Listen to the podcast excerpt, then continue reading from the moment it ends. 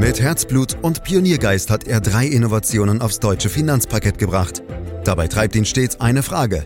Wie können wir die Menschen in Deutschland zu besseren Anlegern machen? Karl Matthäus Schmidt, Vorstandsvorsitzender der Querin Privatbank und Gründer der digitalen Geldanlage Querion. Freuen Sie sich auf Klug anlegen, den Podcast zur Geldanlage.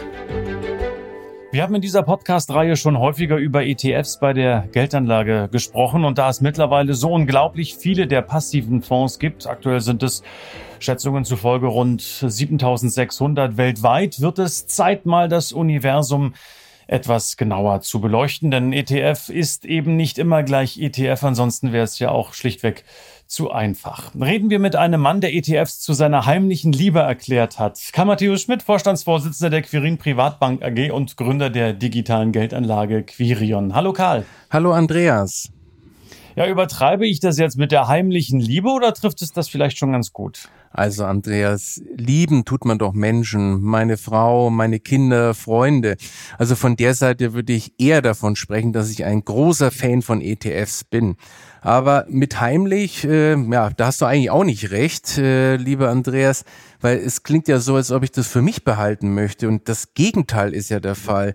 Jeder sollte wissen, wie interessant und spannend ETF ist. Ich würde sogar sagen, jeder muss es wissen, der Geld am Kapitalmarkt anlegt. Denn leider gibt es und vor allem in der Bankenbranche immer noch viel zu wenig Fürsprecher für diese smarte Anlageform. Das geht ja hier schon wieder gut los, Karl. Ja, gleich liege ich wieder komplett falsch am Beginn dieses ETFs. Da bin ich ja mal gespannt, was jetzt noch so alles kommt. Aber weißt du, warum ich darauf komme? Du hast immer so einen samtenen Klang in deiner Stimme, wenn du über ETFs sprichst. Also von daher klang das schon nach einer gewissen heimlichen Liebe. Aber ich meine, man kann schon ETF-Fan sein. So viel darf ich auch als neutraler Beobachter sagen, denn mit ETFs kann man ja quasi die gesamte Börsenwelt abbilden, denn die Auswahl ist ja auch wirklich riesig. 7600 600, ich habe es eingangs erwähnt. Wo wäre denn hier, Karl, ganz grundsätzlich ein guter Ausgangspunkt, um sich dem Thema zu nähern? Also äh, du hast ja das Stichwort gesamte Börsenwelt gegeben und das ist natürlich schon der richtige Weg. Denn an erster Stelle steht schon die Einsicht, dass man seine Anlagen international breit streuen sollte. Das ist zur Risikoeindämmung einer Geldanlage ganz essentiell und lässt sich mit ETFs auch hervorragend umsetzen. Je breiter du streust, desto weniger machst du dich von der Entwicklung einzelner Länder oder auch Branchen abhängig. Investments in einzelne Länder oder Branchen können viel stärker von Krisen betroffen werden als ein rund um den Globus aufgestelltes Depot. Du musst nur mal an den japanischen Aktienmarkt äh, denken. Der hat ja bis heute seine Höchststände aus den 80er Jahren nicht wiedergesehen.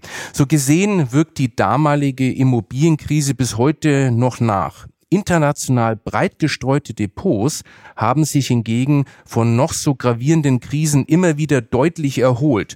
Trotzdem gibt es weiterhin das Phänomen, dass sich Anleger gern schwerpunktmäßig in heimischen Gefilden aufhalten. Deutsche Anleger haben also gern Übergewichte in deutschen und auch in europäischen Aktien. Das ist vor allem unter Risikoaspekten sehr unschön. Hier kannst du dir als Faustregel merken, dass nationale Märkte ungefähr eine um 30 Prozent höhere Schwankungsbreite haben als der internationale Markt. Orientierung am heimischen Markt kostet übrigens auch Rendite. So hat der DAX in den letzten zehn Jahren im Durchschnitt rund acht Prozent pro Jahr erwirtschaftet und der MSCI Weltindex in Euro rund 12,5 Prozent, also schon wesentlich mehr. Mhm. Breit streuen bleibt eindeutig wichtig, hört man hier wieder auch angesichts dieser Zahlen, Karl. Ihr habt bei der ETF-Auswahl die besonders relevanten Kriterien mal analysiert und auch voneinander abgegrenzt und ähm, ich würde ganz gerne mit dir diese Kriterien abarbeiten wollen in diesem Podcast. Fangen wir vielleicht mal mit Transparenz und Vielfalt an. Worauf kommt es hier an? Ja, da müssen wir, Andreas, äh, am Anfang was auseinanderhalten. Die Vielfalt an sich ist jetzt kein Kriterium zu beurteilen, sondern das ist einfach eine wirklich tolle Marktentwicklung. Ich finde es äh, richtig super. Äh, wir haben mittlerweile in Deutschland mehr als 1500 äh, ETFs. Auf der anderen Seite erschwert natürlich dem Privatanleger diese Vielfalt auch die Entscheidung, sozusagen den richtigen ETF für seine Anlagestrategie zu finden. Transparenz ist natürlich wirklich ein relevantes Kriterium und das spielt natürlich insbesondere bei der Anbieterauswahl eine Rolle. Ein ETF-Anbieter, der sich zum Beispiel in Bezug auf seine Anlagetechniken, die er bei der Indexabbildung anwendet, nicht voll und ganz in die Karten gucken lässt, scheidet als Geschäftspartner zum Beispiel im Prinzip direkt aus. Gut, dann machen wir weiter mit der Liquidität. Auch die ist enorm wichtig und damit einhergehend die Preisfeststellung eines ETF-Kurses an der Börse. Warum ist das so wichtig, Karl? Ja, hier musst du dir zunächst einmal vergegenwärtigen, dass Privatanleger ETFs ja an der Börse kaufen und verkaufen. Wie bei allen Börsengeschäften, also auch mit den einzelnen Aktien oder Anleihen, gibt es hier die sogenannte Geld-Briefspanne. Geld und Brief sind zwei gängige Begriffe im Börsenjargon. Sie weisen auf die Preisbereitschaft auf der Angebots- und Nachfrageseite hin. Geldkurse zeigen die Preisbereitschaft der Käufer, Briefkurse die der Verkäufer. Briefkurse liegen dabei generell höher als Geldkurse und die Differenz zwischen diesen An- und Verkaufskursen nennt man Spread. An diesem Spread verdienen übrigens die sogenannten Market Maker. Und als Market Maker werden in der Regel Börsenmitglieder bezeichnet, die für bestimmte Wertpapiere Geld und Briefkurse stellen und auf eigenes Risiko und Rechnung selbst handeln. Sie gewährleisten dadurch in vielen Fällen erst eine hinreichende Liquidität und das sind übrigens meistens Banken oder Broker und das ist nichts Anrüchiges, sondern das ist eine ganz, ganz wichtige Funktion im Börsenhandel. Je stärker ein ETF an der Börse gehandelt wird oder anders gesagt, je liquider er ist, desto geringer fallen die Spreads aus. Bei großen bekannten Indizes, die sich starker Nachfrage erfreuen, sprechen wir hier in der Regel über Spreads, die sehr überschaubar sind, im Bereich von wenigen Cents beziehungsweise im Bereich von Hundertstel Prozent. Im Bereich speziellerer Indizes können diese Spreads aber auch schon mal üppiger sein. Und das ist also ein Aspekt, auf den wir ganz genau schauen und wo es wirklich erhebliche Unterschiede gibt. Und damit sind wir schon sehr schnell bei den Kosten. Und das haben wir ja auch in einem anderen Podcast schon gelernt. Achtung, Kostenfalle. Achtet äh, auf äh, die Kosten, nicht nur beim Kauf oder Verkauf eines ETFs, eines Fonds im Allgemeinen, sondern auch auf die laufenden Kosten. Mit welcher Größenordnung, Karl, sollte man denn hier kalkulieren? Also was darf ein ETF im Jahr kosten? Also üblicherweise werden Kosten mit der TER gemessen, also diese Total Expense Ratio. Problem ist dabei, und das hatten wir ja schon mal besprochen, dass die TR nur eine Teilkostenquote ist und tatsächlich nur ein Teil der kompletten Kosten widerspiegelt, nämlich die der jährlichen Managementgebühren sowie die Depotbankgebühr. Insbesondere bei den sogenannten aktiv gemanagten Fonds kommen durch Ausgabeaufschlag, hohe Transaktionskosten und gegebenenfalls auch Performancegebühr eine Menge Kosten obendrauf. Das ist zwar bei ETFs zum Glück nur in sehr überschaubaren Rahmen der Fall, denn hier gibt es ja gar keine Ausgabeausschläge und Performancegebühr und auch wenig Transaktionskosten, weil die Indexstruktur sich ja selbst wenig ändert. Ein ausgewogener ETF-Mix, um auf deine Frage zurückzukommen, sollte im Schnitt nicht viel mehr als 0,3 oder 0,4 Prozent pro Jahr kosten, reinbezogen auf die TER. Aber aus meiner Sicht gibt die TER auch bei ETF nicht den Aufschluss über das, was real an Kosten anfällt. Aber dann, Karl, wenn es die TER in der Tat nicht ist und nicht ausreichend liefert, bin ich ja immer noch nicht am Ende meines Weges angekommen. Wie erhalte ich diese Information denn dann? Ja, bei ETF ist es letztlich entscheidend, wie stark die ETF-Wertentwicklung von der Wertentwicklung des betreffenden Index abweicht. Und hier spielen eben mehr Faktoren eine Rolle als die nur laufende Gebühr, die für das ETF-Management anfällt.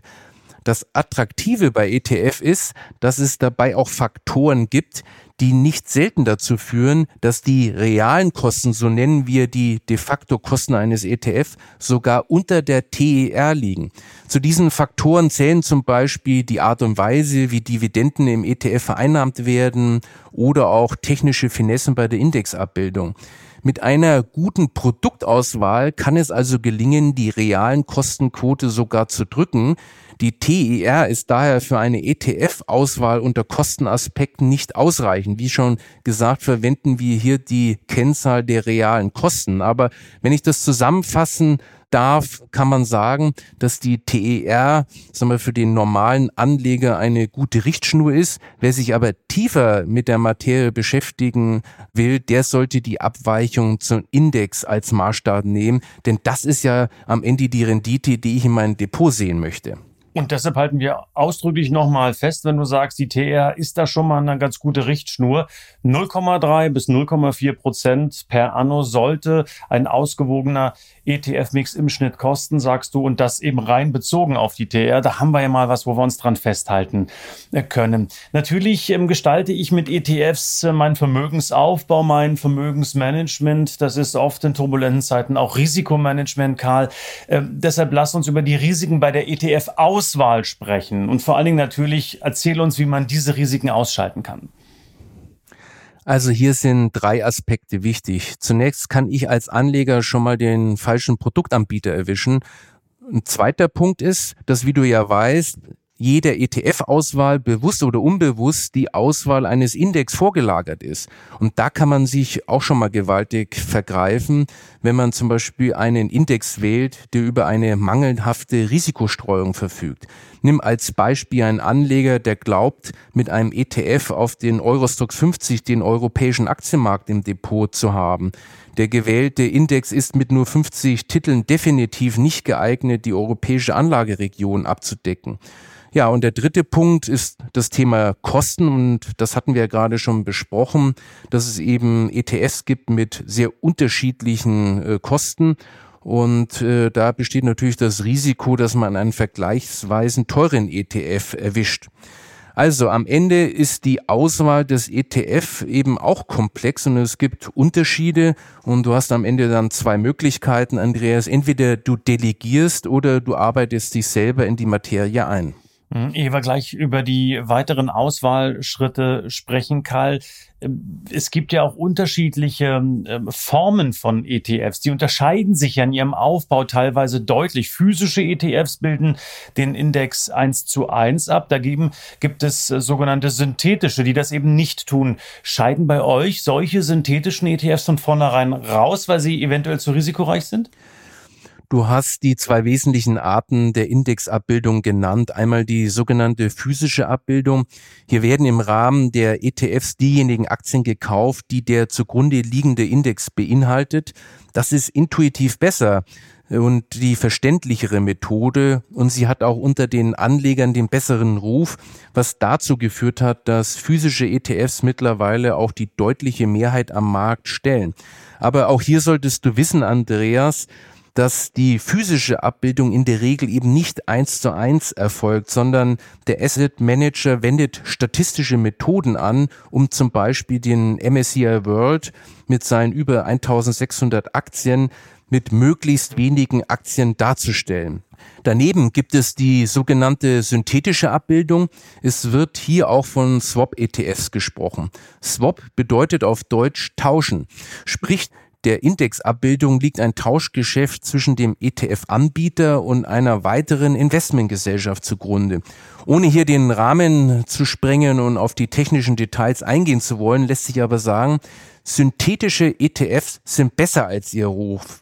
Auch sind sie durch eine sehr weitgehende Regulierung geschützt und alles im allen kann man festhalten, dass Swap-ETFs keine strukturellen Sicherheitsmängel haben. Daher haben wir keine pauschale Präferenz für die physische Methode. Im Gegenteil, in manchen Anlagesegmenten ermöglichen Swap-ETFs gar eine deutlich präzisere Indexabbildung als physische ETFs. Und was auch ein Vorteil ist, synthetische ETFs sind in der Regel günstiger, denn die physische Abbildung ist sehr aufwendig und teuer selbst wenn sie übrigens auch nicht eins zu eins gemacht wird. Mhm. Okay, also bleiben wir noch bei den Risiken im Auswahlprozess. Äh, die Wahl des richtigen ETF-Anbieters ist ja offensichtlich recht wichtig. Du hast vorhin auch gesagt, ich kann als Anleger schon mal den falschen Produktanbieter erwischen.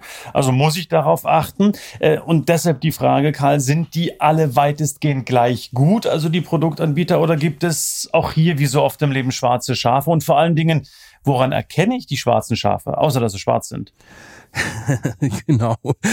Äh, leider äh, schreiben die selber nicht drauf, aber äh, das Anbieteruniversum zu durchleuchten, stellt tatsächlich der erste Schritt der ETF-Auswahlprozesses dar. Schritt zwei und drei sind die Wahl eines geeigneten Index und dann des entsprechenden ETF mit den niedrigsten realen Kosten. Erstmal geht es darum, zu entscheiden, mit welchen Produktanbietern man überhaupt ins Geschäft kommen möchte. In Deutschland bieten derzeit rund 30 Investmentgesellschaften Indexprodukte an und grundsätzlich, das möchte ich auch festhalten, sind ETFs eine sichere und gut regulierte Anlageform in Bezug auf den Anlegerschutz. Aber dennoch gibt es doch teilweise spürbare Qualitätsunterschiede, was die Indexabbildungsgüte angeht. Wir schauen uns hier regelmäßig die Abbildungstechniken der Anbieter unter Sicherheitsaspekten sehr genau an. Dafür haben wir einen speziellen und ziemlich strengen Kriterienkatalog im Hause entwickelt, zum Beispiel hinsichtlich der Ausgestaltung der Besicherung der besagten Swap-Geschäfte und stehen mit den Investmentgesellschaften auch in laufendem persönlichen Kontakt. Und am Ende bleibt eben dann eine gewisse Auswahl an Anbietern übrig, die unseren Auswahlprozess positiv durchlaufen hat. Doch zurück zu deiner Frage nach den schwarzen Schafen und woran du die erkennst. Um die Qualität eines ETFs-Anbieters wirklich beurteilen zu können, musst du schon sehr tief eben in die Materie einsteigen und die zugrunde liegenden Swap-Konstruktionen analysieren. Und da haben wir als Bank natürlich über die Jahre hinweg eine echte Expertise aufgebaut und das kannst du schon als Anleger selber machen, aber das ist aufwendig. Und äh, ja, deswegen hast du natürlich nicht so die große Chance, ein echtes schwarzes Schaf zu entdecken. Aber fairerweise muss man sagen, der Anbieterwettbewerb ist mittlerweile so intensiv, dass es eigentlich kaum mehr schwarze Schafe in der Branche gibt. Äh, wir hatten zum Beispiel eine Phase, wo wir Comstage äh, rausgenommen haben, weil die uns einfach nicht die Transparenz gegeben haben, wie sie das tun. Und äh, von der Seite her, man kann eigentlich heute bei den Anbietern überall zugreifen. Und ich finde, das ist doch mal eine positive Nachricht aus der Finanzwelt nach all den Skandalen wie Wirecard und Greensill, äh, was wir in den letzten äh, Jahren gehabt haben. Und ich komme immer wieder darauf zurück, Karl. Die Welt der Indizes, die ein ETF abbilden kann, ist wirklich ziemlich groß. Es gibt eigentlich nichts, was es nicht gibt. Ähm, und von daher fällt es dann doch immer wieder schwer zu sagen, was ist jetzt eigentlich sinnvoll? Welche Marktsegmente sollte man sich genauer anschauen? Und vielleicht fangen wir da einfach mal mit den Anlageklassen an oder was schlägst du vor? Ja, die Frage stellt sich nämlich schon äh, zu Beginn des ETF-Auswahlprozesses. Das ist nämlich übergeordnet, dass man erstmal die Anlageklasse Aktien und Anleihen für sich als relevant heraussucht. Mit diesen beiden Anlagenklassen partizipierst du als Anleger am langfristigen Weltwirtschaftswachstum. Einmal als Unternehmenseigentümer mit der Aktie und einmal als Gläubiger und Kreditgeber mit der Anleihe. Die Gelder, die du hier im Idealfall global breit gestreut investierst, arbeiten bildlich gesehen produktiv in den Unternehmen. Und von daher kannst du schon mal aus rein ökonomischer Logik heraus auf längere Sicht auch eine vernünftige Entlohnung erwarten, nämlich die Kapitalmarktrendite. Und ich denke, das ist mal die Basis, äh, die wir festhalten müssen. Okay, also das bedeutet, dass ich mir dann im nächsten Schritt ein oder zwei Indizes aus den beiden Bereichen raussuche, ähm, diese international möglichst breit streue und mich dann nach den ähm, ETFs auf die Suche mache, die diese ETFs am besten abbilden. Oder ist das jetzt zu einfach gewesen? Ja, du hast natürlich recht. So einfach ist es nicht, äh, Andreas. Äh, anders als man vermuten würde, reicht nämlich für eine wirklich breite internationale Diversifizierung ein oder zwei Indizes nicht aus. Der Grund hierfür ist, dass jede Aktie immer eine Vielzahl von Merkmalen auf sich vereint. Beispiele sind kleine Unternehmen oder große Unternehmen oder Aktien, die viel Substanz in ihren Bilanzen haben oder äh, Aktien, die eine große Kursdynamik haben, um einfach nur mal ein paar Beispiele zu nennen. Man spricht hier von Faktoreigenschaft von Aktien. Und das Komplizierte ist, dass diese sich überschneiden und auch noch im Zeitablauf sich ändern. Das Problem ist nun, dass in den gängigen Aktienindizes, wie zum Beispiel dem MSCI World, diese Aktienfaktoren nur unzureichend beziehungsweise nicht in der korrekten Proportionen berücksichtigt sind. Und äh, erst durch eine gezielte Kombination von Indizes, in der diese Faktoren berücksichtigt werden, gelingt es, die Grundgesamtheit aller investierbaren Aktien weltweit hinreichend diversifiziert abzubilden. Und nur auf diese Weise erzeugt man ein optimales Verhältnis aus Rendite und Risiko. Unsere Analysen ergeben, dass Nebenwerte, Substanzwerte, sogenannte Momentumwerte, also Werte mit höherer historischen Kursdynamik, sowie sogenannte Niedrigvolatilitätstitel mit niedrigen historischen Kursschwankungen diese relevanten Faktorindizes sind und die sollten dementsprechend Standardwerte, wie wir sie im MSCI World überwiegend vorfinden, eben ergänzen. Okay, also wenn ich das jetzt richtig verstehe, dann reicht die Wahl der Anlageklasse allein gar nicht aus, Karl, sondern ich muss mir dann in der Tat noch um die Kombination Gedanken machen. Genau so ist es. Hier sind wir mitten im Bereich der Portfoliokonstruktion.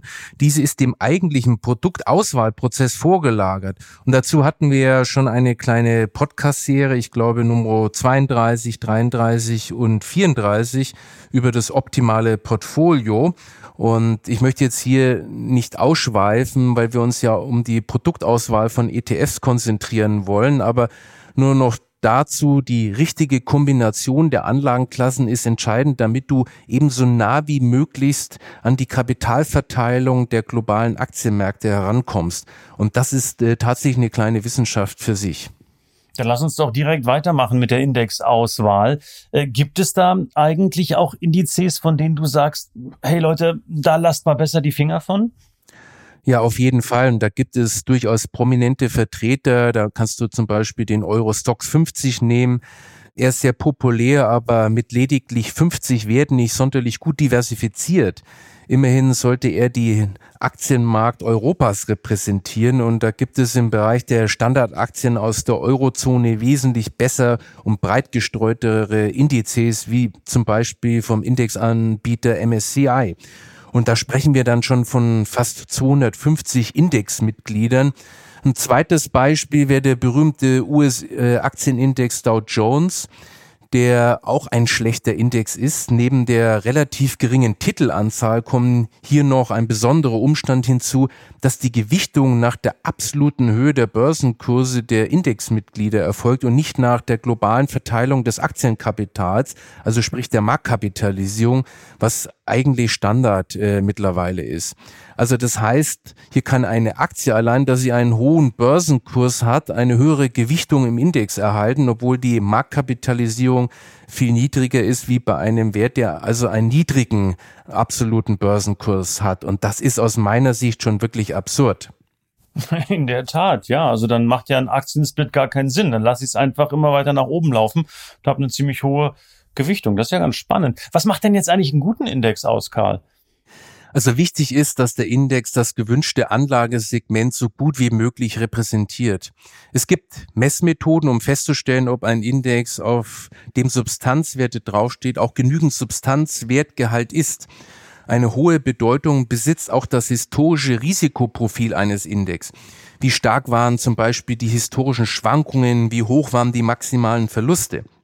Zur strukturellen Analyse eines Index zählt unter anderem auch die Beurteilung der Diversifikation, sprich ist der Index breit genug gestreut.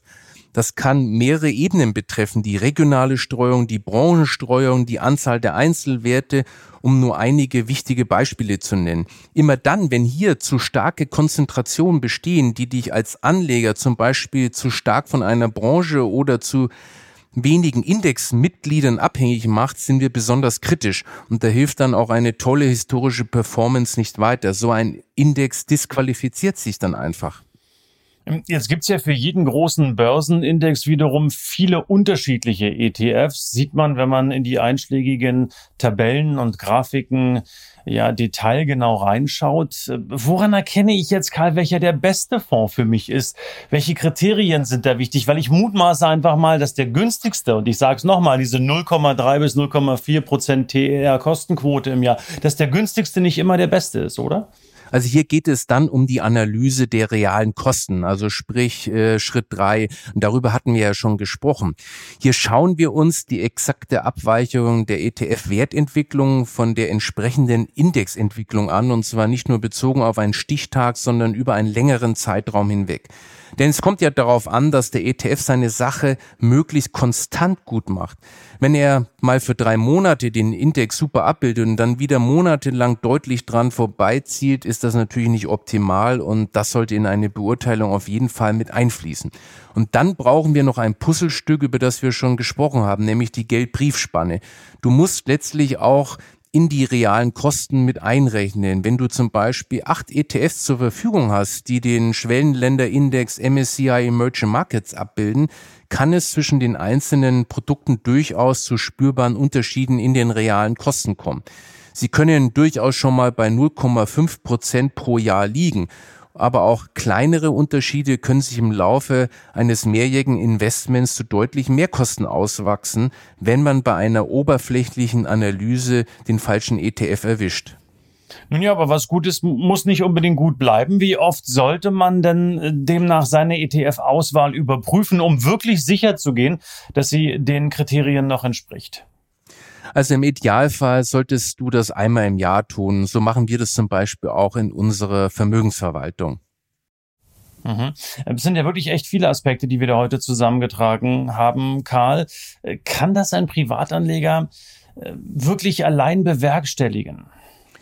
Tja, so schön einfach im besten Sinne das Produkt ETF auch ist, die Zusammenstellung eines langfristig tragfähigen ETF-Depot ist tatsächlich schon recht aufwendig und eine jährliche Überprüfung wäre aus meiner Sicht schon wünschenswert. Sicherlich ist es auch vertretbar, wenn man diesen Überprüfungszeitraum auch etwas streckt, um seinen Aufwand, äh, den man privat hat, dann auch ein bisschen zu reduzieren. Also, abschließend zum Beginn zurück, Karl. Kann man dann wirklich uneingeschränkt, nun ja, vielleicht nicht ETF-Liebhaber sein, ähm, sondern ETF-Fan, so würde ich es jetzt vielleicht mal formulieren, wo sie doch so kompliziert sind? Also natürlich haben wir heute echt komplexe Themen angesprochen und ich bleib dabei. Ich bin wirklich ein ganz, ganz großer Fan äh, von ETFs ohne Wenn und Aber, denn der Grundgedanke des ETF-Investment ist und bleibt einfach äh, genial.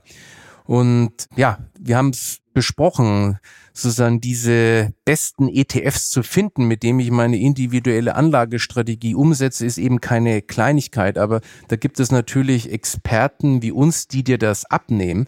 Aber ich möchte zum Schluss es vielleicht auch für Anleger, die das selber machen wollen, gerne nochmal paar Tipps geben, denn man kann sich natürlich das auch vereinfachen.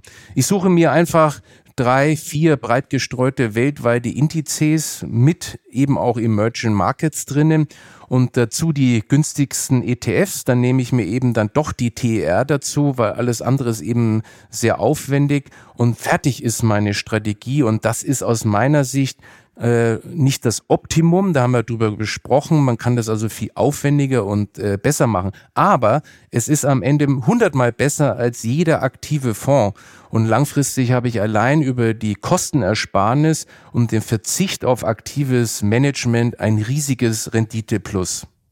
Und du sagst es langfristig, Karle. Also nicht gleich nach zwei, drei Jahren, wenn es vielleicht nicht gleich ganz so läuft, den Mut verlieren, sondern wirklich den ganz weiten Blick bis hin ja zur Rente schweifen lassen, oder? Genauso ist es. Also wirklich lange sparen hilft und dann kann man äh, auf seine alten Tage schön das Geld ausgeben, das Ersparte. Das sind doch mal schöne Aussichten für ETF-Anleger. Danke Karl Matthäus Schmidt für die Eindrücke für diesen Podcast zum Thema ETF-Auswahl. Meine Damen, meine Herren, dieser Podcast erscheint jeden Freitag. Am besten abonnieren Sie ihn direkt, um keine Folge zu verpassen. Und wenn Ihnen diese Folge gefallen hat, dann bewerten Sie uns, empfehlen Sie uns gern weiter. Mehr Infos auch auf www.quirinprivatbank.de. Ihre Fragen können Sie unter podcast.quirinprivatbank.de stellen. Wir sammeln das und werden dann immer wieder in die kommenden Podcasts Ihre Fragestellungen mit einarbeiten. Herzlichen Dank heute einmal mehr fürs Lauschen. Das war Klug anlegen. Der Podcast zur Geldanlage der Quirin Privatbank mit dem Vorstandsvorsitzenden Karl Matthäus Schmidt. Wir freuen uns über Ihre Rückmeldungen und Themenwünsche, die Sie uns gerne an podcast.querinprivatbank.de senden können. Die Querin Privatbank steht für echte Unabhängigkeit, da sie auf Provisionen und hauseigene Produkte verzichtet. Das innovative Anlagekonzept Markt, Meinung, Wissen beruht auf bewährten Erkenntnissen der Finanzmarktforschung und investiert frei von Prognosen in den weltweiten Kapitalmarkt. Die Bank unterstützt interessierte Anleger bei der Altersvorsorge und dem langfristigen Vermögensaufbau. Mehr Informationen erhalten Sie unter querinprivatbank.de.